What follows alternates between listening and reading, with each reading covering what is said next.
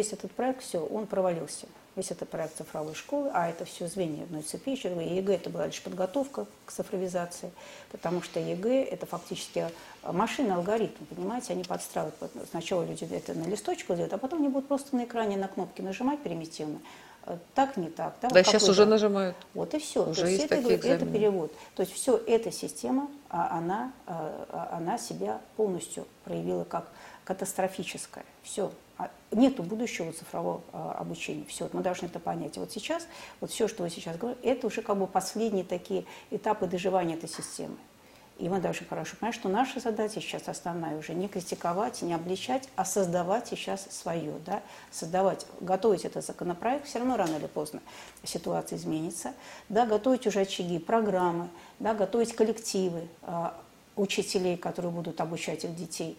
Вот. э, Готовить вот, э, ну, э, готовиться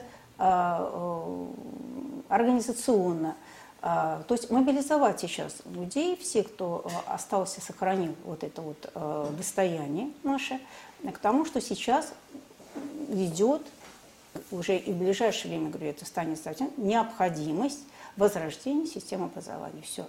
Не знаю, сколько, как, как- как широко это коснется, сколько слоев населения, но мы прекрасно понимаем, что часть общества, оно уже понимает, она не, не будет водить, она не, не, не может уже участвовать в этом цифровом раз- э, развале, потому что прекрасно понимает, что это такое. Ну вот Те, че- те люди, те граждане нашей страны, которые понимают, сохраняют да, э, понимание смысла жизни, и хотят расстаться, хотят с человеком, которые хотят сохранить культурное, историческое достояние, наследие, вот наш фонд называется «Достояние Отечества».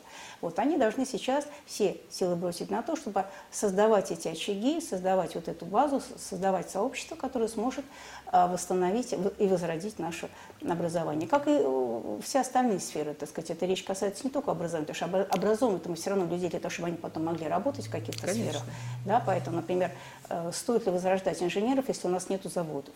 Да, если сейчас ликвидируют целое направление промышленного развития, э, тогда, простите, э, для кого это нужно? Они же, видите, уже попытались определить список, э, атлас, создать атлас новых профессий, там, архитектор виртуальных миров, оказалось, что это совершенно не нужно, оказалось, что это все пустое, потому что нужны люди, которые элементарно умеют работать руками. Да? И оказалось, что таких людей нет.